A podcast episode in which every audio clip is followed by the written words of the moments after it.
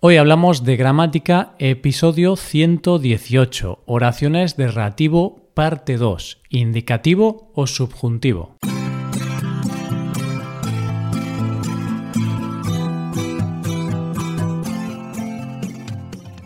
Bienvenido a Hoy Hablamos de Gramática, el podcast para aprender gramática del español cada semana. Ya lo sabes, publicamos nuestro podcast sobre gramática cada miércoles. Recuerda que en nuestra web puedes ver una hoja de trabajo con la transcripción de este audio y con ejercicios con soluciones para practicar lo que vamos a ver hoy. Estas ventajas están disponibles para los suscriptores premium. Hazte suscriptor premium en hoyhablamos.com. Buenas, querido oyente, ¿cómo estás? Espero que muy bien. Hoy, como cada miércoles, dedicamos nuestro episodio, el número 118, a la maravillosa gramática del español. La semana pasada empezamos a hablar de las oraciones subordinadas de relativo, conocidas también como oraciones relativas. Estas aportan información acerca de un elemento que aparece en la oración principal, al que denominamos antecedente. En el capítulo anterior explicamos los tipos de oración relativa, especificativa o explicativa y cómo podemos introducir estas oraciones, bien con pronombres relativos o bien con determinantes relativos o adverbios relativos.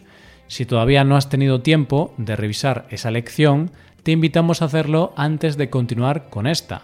Hoy nos vamos a centrar en el uso de indicativo o subjuntivo con las oraciones de relativo, porque utilizar un modo u otro puede cambiar por completo el significado de la oración.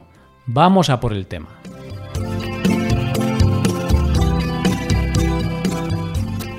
Presta atención a estos ejemplos.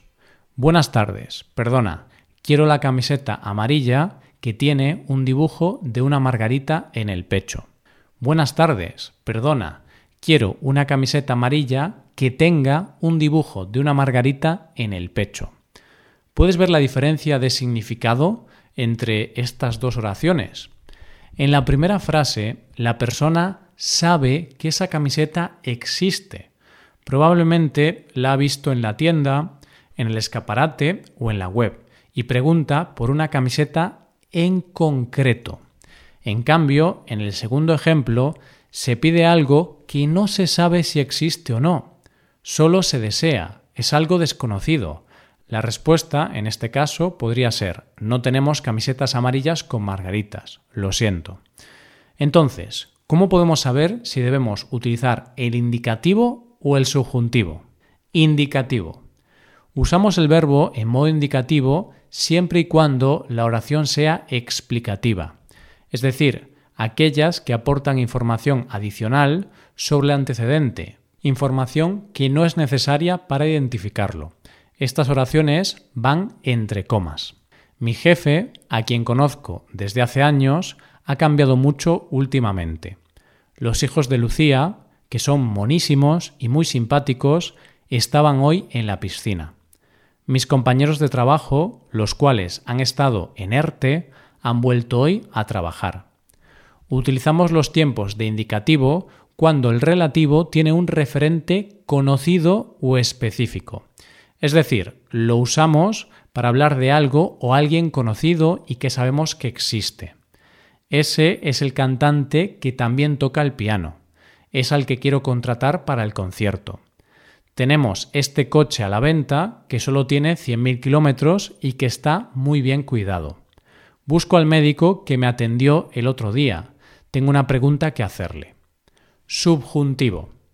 Se usa el subjuntivo en oraciones de relativo cuando se refiere a alguien o algo no conocido. Busco a alguien que sea médico. Por favor, necesito ayuda. Me gustaría comprarme una falda que tenga flores o algún estampado alegre. Quiero comprarme una casa que tenga al menos tres habitaciones. Se utiliza el subjuntivo si el referente de la oración es negativo. No conozco ningún restaurante que sea para celíacos. Lo siento. No sé de nadie que se haya casado en esta iglesia. No he visto a nadie que llevara mascarilla. También utilizamos el modo subjuntivo en las preguntas. ¿Hay alguien en la oficina que hable chino? ¿Sabéis de alguna persona que sea celíaca? ¿Tienes algún producto que sea bueno para las picaduras de araña? Por último, podemos utilizar el subjuntivo para expresar escasez. No hay muchas casas que tengan jardín. No me quedan muchas cervezas que sean como esta. Hay poca gente que sea honesta. ¿Qué tal? Mucho más claro, ¿verdad? Por esto es tan importante entender bien los usos del indicativo y del subjuntivo, porque en una misma estructura pueden cambiar los significados. Estamos seguros de que ahora eres un experto en oraciones relativas. Te recomiendo practicar con nuestros ejercicios para aumentar tu conocimiento. Para acceder a los ejercicios y recibir ayuda por email de un profesor de español que resolverá todas tus dudas, hazte suscriptor premium. Como suscriptor premium puedes preguntar cualquier duda que tengas sobre el idioma español y yo mismo responderé a todas tus dudas por email. Hazte suscriptor en nuestra web hoyhablamos.com. Muchas gracias por escucharnos. Pasa un buen día. Hasta el próximo.